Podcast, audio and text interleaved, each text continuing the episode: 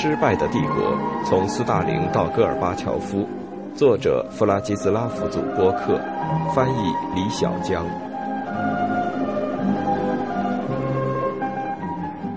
核边缘政策的动摇。就在赫鲁晓夫提议苏联单方面裁军的时候，他的新面貌开始动摇了。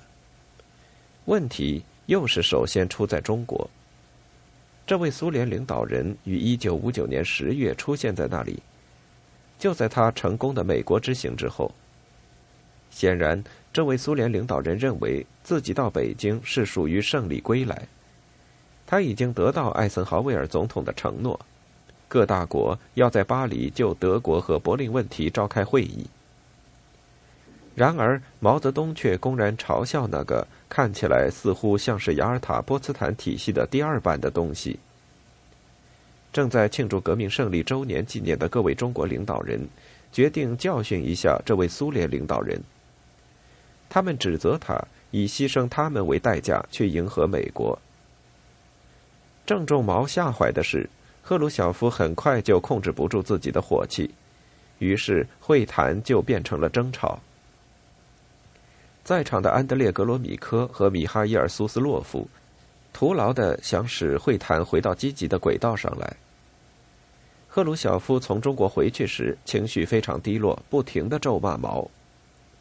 在接下来的苏共全会上，他指示苏斯洛夫报告有关中国同志的恶劣行径。但他在主席团和国家机关的许多同事，都把中苏关系的恶化归咎于他的粗鲁与笨拙。毛的批评加剧了赫鲁晓夫的自我怀疑，这位苏联领导人正在冒一个巨大的风险。裁军得罪了军方，并使得巨型军工综合体的前景变得模糊起来。这牵扯到苏联百分之八十的工业企业，尽管程度不等。他的那些老对头，莫洛托夫、卡冈诺维奇和弗洛西洛夫仍然是党员，他们在迫不及待的等着他的计划破产。对于赫鲁晓夫即将开始的巴黎之行以及艾森豪威尔总统对苏联的国事访问，苏联官员尤其是民众的期望很高。万一巴黎之行失败，那这位主席在政治上的权威地位，甚至是他对苏共精英的控制力。都会受到无法弥补的损害。这位从来就不是一个老练的谈判专家的苏联领导人，喜悦之情一下子就没了，而且还开始产生怀疑：要是西方领导人让自己空手而归怎么办？一九六零年五月一日，苏联的防空导弹打下了一架正在苏联导弹基地上空执行侦察任务的美国 U 二侦察机。赫鲁晓夫借机显示出自己的强硬，不仅是对西方，也是对中国人和他自己的军队。当艾森豪威尔出乎意料的声称对此事负责的时候，感到自己被出卖的赫鲁晓夫变得极为愤怒。在巴黎，他要求美国总统亲自道歉，从而彻底破坏了他与这位美国领导人的关系。到一九六零年底。所有缓和对美关系的计划都失败了。这位苏联领导人让长期施压和谈判的成果毁于一旦。许多苏联外交官都对此感到惋惜。然而，国防部部长马利诺夫斯基和军方是满意的，因为赫鲁晓夫的新面貌此时看来是注定要失败了。这件事反映了赫鲁晓夫在外交上的不够老练。他希望与美国达成某种意义上的和解，然而对于与艾森豪威尔等西方领导人的谈判，在意识形态上和心理上又缺乏准备。巴黎峰会的破裂让赫鲁晓夫的对外政策只有部分还可以发挥作用，那就是积极对西方施压。这位苏联领导人决定等到美国总统大选的结果出来，看看他的下一位谈判对手是谁。这次惨败还证明了赫鲁晓夫的意识形态世界观的顽固性。在西方帝国主义问题上，他无法容忍毛和他自己的国内同事开始怀疑他的软弱。甚至在尤二事件之前，也就是一九六零年一月，赫鲁晓夫就向在莫斯科的各国共产党代表保证，他采取的通过核威慑来防止战争，以及与西方资本主义国家和平共处的政策，对第三世界民族解放战争的支持只会多不会少。在巴黎的大国外交破裂之后，他便开始释放自己所有的革命冲动。他长期持有信念，及苏联的核力量会加速世界革命的进程。现在变成了倡导去殖民化的狂热活动。他亲自领导苏联发起运动，支持从阿尔及利亚到刚果的非洲民族解放事业。一位在第三世界工作的苏联专家格奥尔基·米尔斯基回忆说。在西方国家的革命进程停滞不前的时候，赫鲁晓夫的领导班子希望抓住后殖民主义的契机，突破帝国主义的薄弱环节，并赢得许许多多觉醒过来、要求新生的人民的同情。革命外交的这种几乎是照着第三国际风格的古怪复活，高潮出现在赫鲁晓夫著名的纽约之行，参加一九六零年九至十月的联合国大会。由于被美国政府出于安全原因限制在曼哈顿岛的范围之内，这位苏联领导人在岛上奔波了将近一个月。他刮起了一股强劲的旋风，建议彻底改革联合国，在联合国讲台上严厉谴责西方殖民主义，并用自己的鞋来引起重视。赶往哈莱姆区会见古巴革命领导人菲德尔·卡斯特罗。向任何愿意倾听的人谴责美帝国主义。在他给苏共中央主席团的电报中，他写道：“他很喜欢咒骂资本主义者和帝国主义分子，但无奈要待在这个该死的资本主义国家，待在纽约这个金魔鬼的老巢，这让他感到度日如年。他在纽约的行为，尤其是鞋子事件，让他自己的代表团丢尽了脸面。”约翰·肯尼迪的胜利让赫鲁晓夫受，因为理查德·尼克松这个眼中钉输了。可是他还开始认为肯尼迪是个纨绔子弟，对严重的对抗缺乏准备。种种迹象表明，肯尼迪并不是下一个富兰克林·罗斯福，即苏联人从1945年以后就失去的那种伙伴。赫鲁晓夫觉得。可以用自己的核边缘政策吓唬吓唬新总统。在一九六一年四月，尤里·加加林的首次太空之行取得成功后，他的信心增加了。相形之下，由于接受过中情局训练的游击队员在猪湾入侵古巴的行动失败，肯尼迪的声望却急剧下降。这是用核力量对白宫施压的良机，赫鲁晓夫不容错失。一九六一年五月二十六日，赫鲁晓夫告诉主席团，苏联应该与民主德国单独签订条约。这样一来，西方列强将不得不在撤退与核战争之间做出选择。他坦诚自己无法保证美国人会做出什么样的反应。猪湾入侵，他说，证明了美国政府并不是牢牢地掌握在单个的领导人手中，而是受各种集团和特定形势的影响。然而，赫鲁晓夫认为值得冒这个险。我想说，有超过百分之九十五的可能不会发生战争。主席团的成员没有反对，因为此时他们都是赫鲁晓夫的唯唯诺诺的伙伴。勃列日涅夫、苏斯洛夫和格罗米科都支持赫鲁晓夫的立场。谨慎的米高扬说：“美国有可能在不使用原子武器的情况下采取敌对行动。”但他认为这种可能性很小。在这种虚假的一致同意的怂恿下，一九六一年六月三至四日，第一书记在奥地利的维也纳峰会上对肯尼迪表现得极为无礼。在得知赫鲁晓夫对肯尼迪说最好是现在在新的更可怕的战争手段出现之前就开战的时候，苏联外交官格奥尔基·科尔尼延科被惊得目瞪口呆。这话太嚣张了，所以美苏两国官方的文字记录都把它删掉了。许多研究柏林危机的学者都以为，赫鲁晓夫是被肯尼迪强硬的反措施吓得不敢在西柏林问题上采取单边行动。他们还援引肯尼迪在一九六一年七月二十五日的演讲作为证据。在那次演讲中，美国总统采取了动员武装力量的措施，而且宣布西方盟国会使用一切军事手段维护其在西柏林的权利。他们还援引美国国防部副部长罗斯维尔·吉尔帕特里克在一九六一年十月二十一日的演讲。他在演讲中披露，美国在核导弹方面对苏联拥有巨大的数量优势。吉尔帕特里克说：“我们具有二次打击的能力，而且打击的范围至少跟苏联首先发动打击的范围一样广，所以我们相信苏联人不会挑起较大的核冲突。”实际上，对于要跟民主德国签订单边条约的威胁，赫鲁晓夫从来没有付诸行动，尽管他想要提升东德的政权和主权。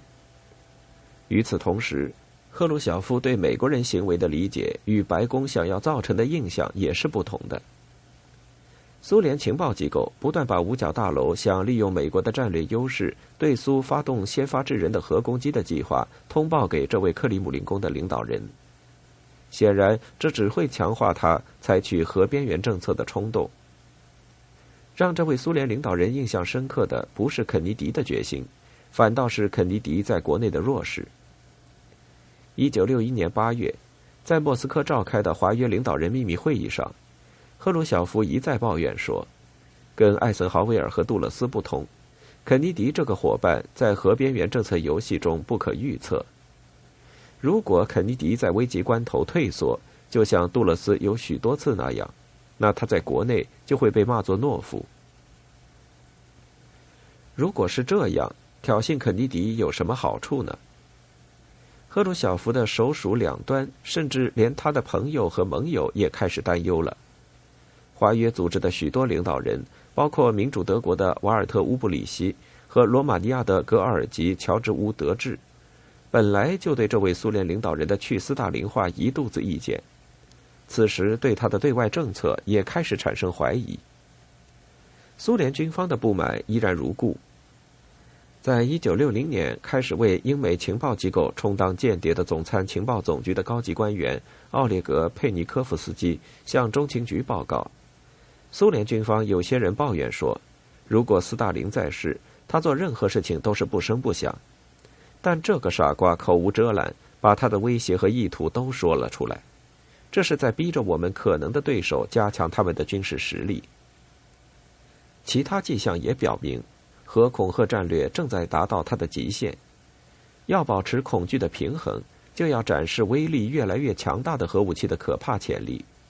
但是，有保护的发射井的建造以及可靠的弹道导弹的试验，虽然在紧张的进行之中，投入也很大。却还远远没有完成。一九六零年十月，一枚新型的 R 幺六导弹在哈萨克斯坦丘拉塔姆发射台意外点火，战略火箭部司令聂杰林元帅和其他七十三名高级设计人员、工程师及官员身亡。在缺乏可靠威慑的情况下，任何权宜的措施都会引起克里姆林宫的注意。苏军总参谋部和克格勃都竞相献策，以打消美国动武的念头。一九六一年七月十日，赫鲁晓夫通知原子能综合体的管理者和科学家，决定放弃自一九五八年十一月以来一直遵守的暂停核试验的政策。他非常热情的支持核设计人员安德烈·萨哈罗夫和雅科夫·泽利多维奇的想法。试验一种新的一亿吨级 TNT 当量的装置。据萨哈罗夫说，赫鲁晓夫说要把这个装置像达摩克里斯之剑一样悬在资本主义者头上。美苏峰会的失败引发了对永久关闭东西德之间边界的担忧。从东德逃往西方的难民越来越多，民主德国国内形势的迅速恶化。给了乌布里希向这位苏联领导人发出其最后通牒的机会。这位苏联领导人要么必须与民主德国单独签订条约，并结束这种不确定的状况，要么失去民主德国。赫鲁晓夫面对的一方面是与美国的长期对抗，因为他看得出来肯尼迪不准备放弃西柏林；另一方面，要是与民主德国单独签订条约，有可能招致西方的反措施。赫鲁晓夫并不害怕爆发核战争，但他的确担心对民主德国的经济制裁。这位克里姆林宫的领导人知道，那样的话，严重依赖西德物资供应的东德经济就会崩溃，而苏联为了挽救他的卫星国，将不得不付出极高的代价，估计是高达四百吨的黄金和至少二十亿卢布的贷款。这可是赫鲁晓夫无法接受的。于是，他就选择了别的办法，决定建一堵墙，把西柏林围起来。一九六一年八月十三日，柏林变成了一个被分割开来的城市。建造柏林墙这座永久性建筑的准备工作开始了。在赫鲁晓夫眼里，柏林墙是个替代性选择，那样就可以不用采取具有挑衅意味的单边行动，与乌布里希政权签订条约了。这位苏联领导人认为，西柏林的经济会衰败下去。他还以为。西德在失去自己在东德的防波堤之后，其立场就会从对抗慢慢转为与苏联集团进行谈判和经济合作。与此同时，这位克里姆林宫领导人还在继续维持其核施压政策。为回应吉尔帕特里克的演讲，十月三十日，苏联在北极圈内的新地岛引爆了强度减半的一亿吨级 TNT 当量的巨型炸弹。兴高采烈的赫鲁晓夫对党的代表大会说：“当和平的敌人用武力威胁我们的时候，他们必须而且将会受到武力回击。”若干天前，也就是在九月二十五日，美国人和柏林的查理检查站的东德边界警卫发生了口角，结果美国人出动了军队，赫鲁晓夫立即下令苏军坦克开往检查站。这些坦克据守在那里，引擎轰鸣，与美军坦克对峙。最重要的是，尽管苏联人在柏林的行为明显有点鲁莽，尽管苏联人违背了暂停核试验的承诺，但赫鲁晓夫却证明了是他而不是乌布里希在控制着东德。在查理检查站的冲突当中，这位苏联领导人表现得十分镇定。十月二十六日。总参情报总局的格尔吉·波利沙科夫上校、克里姆林宫与肯尼迪家族的联络人报告说，美国总统想要恢复关于德国问题的谈判，并在西柏林问题上找到一个折中的解决办法。赫鲁晓夫从查理检查站撤走了坦克，而美国人也很快做出了回报。在赫鲁晓夫看来，肯尼迪的行为证明了美国人不会为了西柏林而发动战争。这位苏联领导人对核施压的信心依然非常坚定。一九六二年初，赫鲁晓夫告诉主席团的成员：“我们必须进一步施压，要让我们的对手感觉到我们的实力在提高。”他向自己的同事保证，他知道该何时收手。这场游戏现在仍然值得玩一玩。赫鲁晓夫核边缘政策的一大问题在于。缺乏清晰的战略目标，他对革命与帝国范式的忠诚，使得苏联的对外政策就像二十世纪二十年代那样摇摆不定。一方面想要支持亚非拉的激进分子和革命者，另一方面又从地缘政治的角度想与西方达成和解。赫鲁晓夫想让西方帝国主义在包括西柏林在内的所有战线上全面退却，但这种期望完全是不现实的。赫鲁晓夫的核威胁无法弥补苏联能力上的缺失。这位主席变得越来越冲动，从而使形势更加恶化。他完全凭自己的判断来决策。实际上，他的同事、外交部、克格勃或者国防部的分析，他都听不进去。而他对肯尼迪仍然抱着一种既蔑视又不耐烦的态度。他告诉主席团，就德国问题而言。艾森豪威尔和肯尼迪也许是一路货色。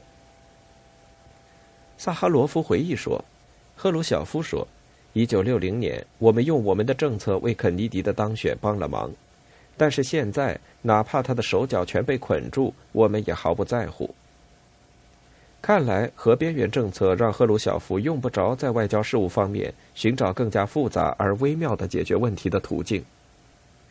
就在此时。加勒比地区的形势出现了新情况，导致赫鲁晓夫下了一步最危险的棋。一九六二年五月二十一日，他决定把核导弹部署到古巴。